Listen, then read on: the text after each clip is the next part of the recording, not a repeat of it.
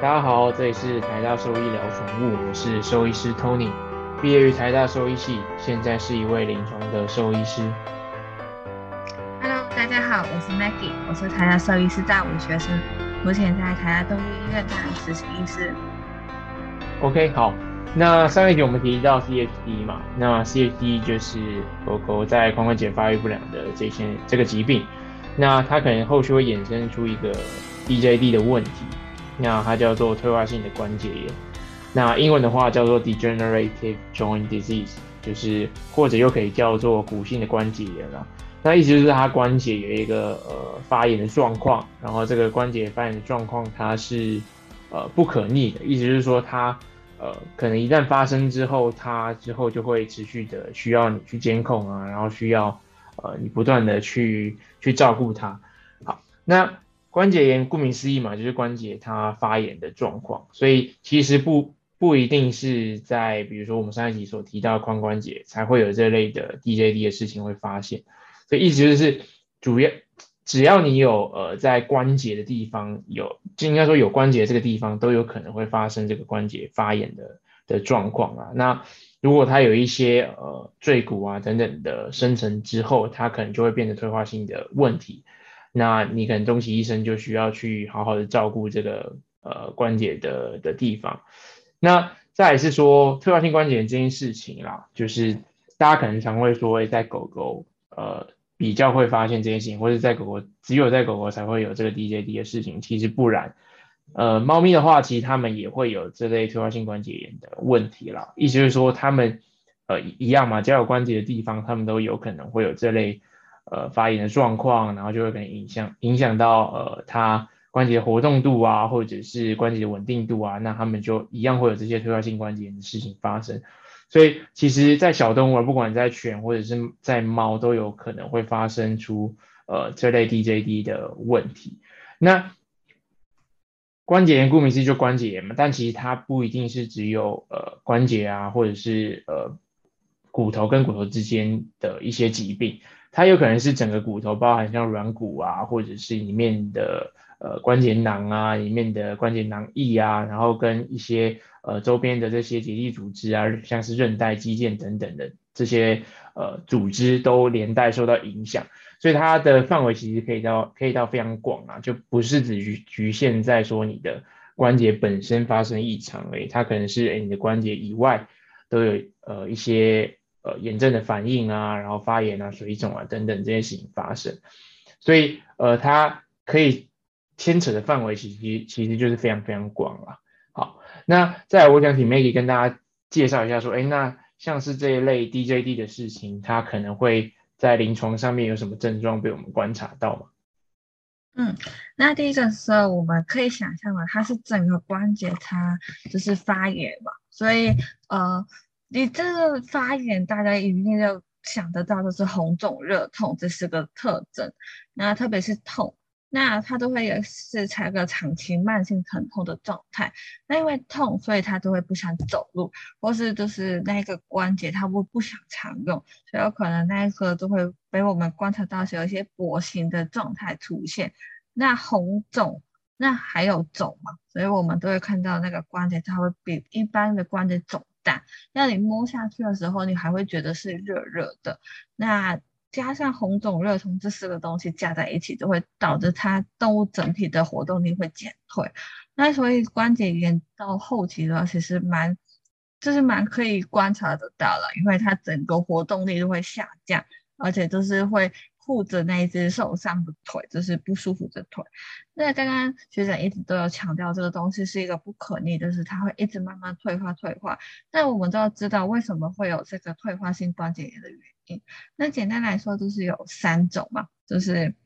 第一种是呃不正常的力量作作用在正常的关节，所以就是像外伤，就是不正常的力量，就是外面冲击力来撞到。那这样子就会引起那个关节的不稳定。那你只要不稳定，就是它没有在对的位置上活动，它都会一直在磨损。那磨损的多的话，都会导致它退化性关节炎。那第二件事情就是正常的力量作用在不正常关节，就是它没有外力冲撞，但是因为它先天性的关节是有问题的。那比如说我们之前上几集有提到的，呃，膝关节移位，或是我们髋关节先天性不良，所以是它可能只是正常的活动，但因为它本身的结构，它的这个结合面就是不对，所以都会一直，就算它正常的走路，它还是一直在磨损。那第三个就是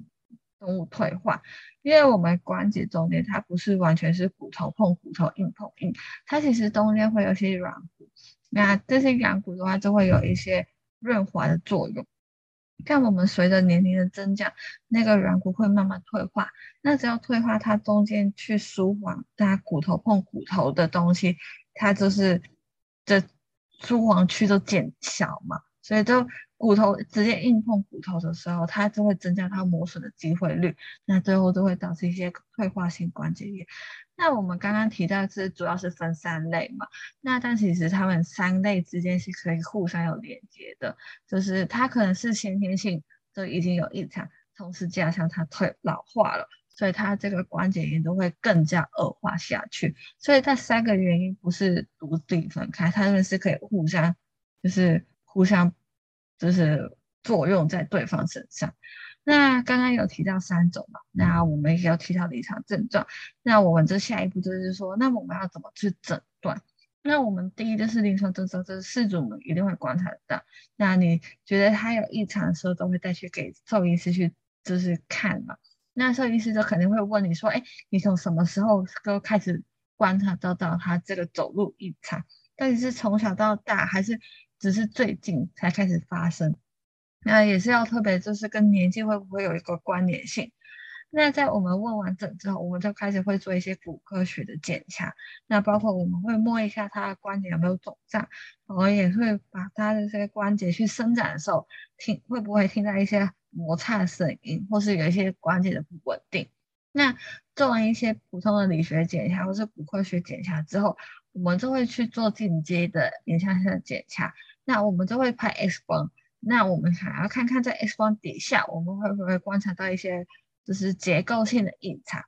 那那除了结构性异常，我们为了更加准确发，就是判断它现在是在发炎的话，我们也是可以从关节两壁里面抽取，然后送去实验室去做分析。那这样子的话，我们就可以观察到有没有发炎细胞的浸润。那这样子其实也是可以帮助到我们去诊断。它是不是一个退化性关节的问题？那当我们真的是确定这个是退化性关节的话，那我们就下一步我们治疗的方向。那大家一定要记得，就是我们虽然说治疗，但是大家没办法把它想想象成就是，哎，只要我们介入治疗，它都会回到它以前完全没有问题的状态。我们在退化性关节炎的治疗，其实我们。其中一个判断怎么治疗有没有效，就是它没有恶化下去，其实也是一个成功治疗的标准，因为它本身就是一个随着时间会慢慢恶化，但因为我们今天介入了，它维持在同一个状态之下，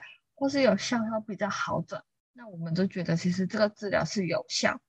那这个东西的话，也是要让事主们你们知道，这个概念跟其他的疾病可能稍稍有一些不一样的地方。嗯，没错。那在讲它治疗之前啊，还是要跟大家稍微厘清一下，就是退化性关节这个名词啊，它其实虽然说是退化性嘛，但它不一定真的是在年老的时候才会被发现。意思就是说，它如果年轻的时候有一些刚才像像刚才美丽提到一些外力创伤啊，或者是它本身膝关节啊或者髋关节不稳定的这件事情，然后你又没有及早的去介入它。呃，去治疗的话，或者是控制它的话，它很有可能在呃年轻的时候就有这类退化性关节炎的事情会发生。那虽然说这个名词是这样子啊，但是大家也要就是特别小心注意说，哎，自己家里的可能比较年轻的这些毛小孩也有可能会有这个疾病的产生，所以大家就是要仔细观察自己呃家里的这些毛宝贝他们的一些走路的状况啊，或者是呃临床症状的这些表现，对。好，那在里面有稍微提到治疗的部分嘛？那治疗部分其实可以分为呃西医或者是中医啊，就是呃一般的兽兽医的呃内科的治疗方法，或者说他是中兽医的治疗，以及呃可能 m a 之前待过实习过的这个附件的这个医疗。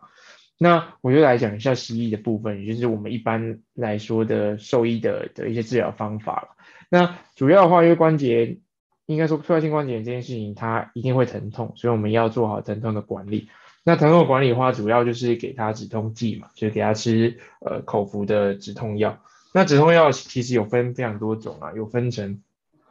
比如说呃神经性的止痛药啊，或者是吗啡类止痛药，或者是呃非固醇类的消炎止痛药。那它其实都有各各自的呃一些止痛的机制以及它的副作用，所以呃在与医师讨论过后，他们可能会选择一个比较适合呃你们家动物或者是毛小孩的一些呃药物的选择。那再就是一些关节的一些保养嘛，比如说关节的呃。一些营养补充剂，像是一些呃鱼油啊，或者是呃氯醇贝啊，或者是一些玻尿酸啊等等的的，不管是口服或者是呃关节囊注射等等方法，也是可以进行的。那再就是一些比较新兴的治疗，像是干细胞，就是关节囊里面注射一些干细胞，然后。帮助它这些关节的软骨啊，或者是关节囊的这些修复，但目前这些还在研究当中，或者是还在呃现行研究了，所以呃还没有说比较像是主流的这些呃治疗的方法。那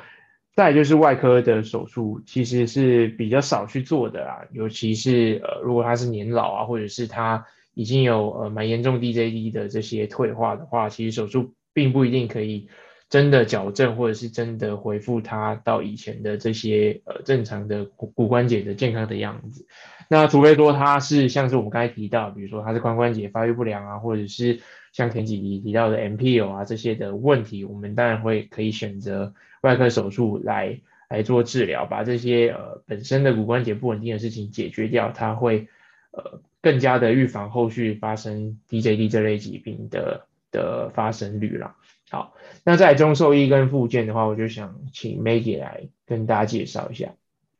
嗯，那中秋医的话，我们主要会分三个方向吧，一个是针灸，一个是中药，然后最后一个是推拿。那它们作用其实都是有一些止，就是针灸的话，它有一些止痛的作用，那还有一些去那去除掉淤滞在那边的血气。那它有一些不同的穴位或是针法，那只要看你是去看哪一家的中兽医，因为不同中兽医他们可能学习的针法它也是有不一样，因为没有说绝对的对跟错，因为中兽医其实也是会就是医师自己的经验配合动物它的临床症状那些去做一个搭配，那中药也是就是这个东西就是看每一个兽医师他们学习到或是经验。得出来觉得是怎么样会最好？那这些针灸跟中药它的效果，也是要请事主们就回家的时候就观察一下有没有一些临床的行为跟改变。就以前他很疼痛，他都不想走路，他没办法上下楼梯。那现在因为有针灸跟中药的配合，那好像有好转。那我就回去跟中兽医讲的时候，他就会知道这个治疗方式是有效。那除了中医以外，我们还有一些附件的医学。那附件医学其实大家听起来好像很新，但大家都可以把我们人，就是我们人会用的什么附件，那其实就可以套用在动物身上，其实也差不多。那比如说我们会有一些有关温度的治疗，比如说冷敷、热敷。通常我们会说，在活动之前先热敷一下它的关节，那活动之后就帮它冷。那我们的冷敷跟热敷，我们都不是直接把它放在动物的体表上，我们通常都会隔一层毛巾，然后这样子可以避免到就是因为温度的改变而受伤。那我们还有一些仪器，比如说镭射、超音波、震波那一种。那它镭射主要就是有止痛的效果，而且增加那个区域的血液循环。那超音波的话，就是有关细胞的刺激这样子，然后震波的话，它也是控疼痛的控制，而且可以降低那些发炎指数。那通常镭射、超音波、震波的话，都是会需要就是到诊所由医师或是诊助去做。但是如果是刚刚说的热敷跟冷敷的话，其实事主们也在家都是可以帮动物去做，特别是比如说他刚睡醒。那通常动物很多时候这些退化性关节炎的问题的动物，它都是刚睡醒的时候起来的时候有一只走路不稳的状态，或是走路疼痛，那所以才在早上的时候可以先帮动物就是热敷一下，那可能它活动一段时间，比如出去散步回来的时候帮它冷敷，那那一种的话都是可以在家做的。那如果今天动物真的是比如说它的体重很重，它其实是需要减重，它需要做运动，但因为它同时有就是关节疼痛问题，它不想走路。那我们可以考虑一下水疗，就是在水中一个跑步机，这样子的话可以降降低它的负重，但是同龄同时间可以训练到它们肌肉。那这样子水疗就是增加它的活动量，希望这样子可以想就把它体重减下来，这样子对它的关节的负担也会相对比较轻。因为除了水疗以外，其实我们的饮食控制也是很重要。就是我就算今天你动再多，但是你嘴不管，就是你还是乱喂动物吃东西，它还是不会瘦下来。所以体重控制这个东西真是很靠主人们的努力，就是你要忍住，不要它今天在那边哭闹，就一定就立刻喂它吃东西，因为这样子对它长远来说也是不好。然后也是有一些居家的。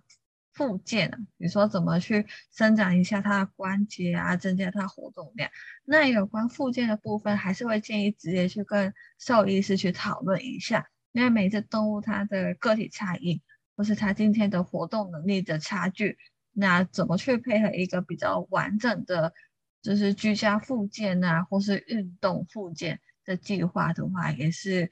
看个体的不同，所以这边的话也没有办法一次过去。说到底怎么样才是最好？但是有一个前提啦，就是我们要看动物的状况而决定今天的训练度。就是不要动物已经在那边很累，它不想动，然后你就说，哎，我一定要遵照医师开的所有的建议，就是运动建议。就就算我就算他很累了，他想休息，我还是硬要他做完所有动作，那样子其实也是不好。所以我们也是，虽然医师可能会有一个计划。但是我们还是要看动物今天运动的状态，或是它今天精神什么之类的，去做一些适当的调整。不，就感谢 Maggie 告诉我们这么多附件的一些呃知识啦。那可想而知，就是它其实是一个长期抗战啊。就是万一呃你家的毛小孩真的有 DJD 这类的事情，那它需要呃。可能非常非常频繁的去做复健啊，或者是回诊啊，或者是做疼痛的管理啊等等这些事情。那家中的一些，比如说地板啊，或者是它的环境啊，可能也需要一些，比如说地垫啊，或者是呃摩擦力比较大的这些东西来作为辅助啦。所以，呃，还是老话一句，就是早期发现、早期治疗，然后早期做好疾病的控制跟管理，会呃比后续的这些治疗来的更加的有。效有效率啦，对，OK，好，那这一集大致上就讲到这边，希望大家对 DJB 有一个更深的认识。好，那就这样喽，谢谢大家，拜拜，拜。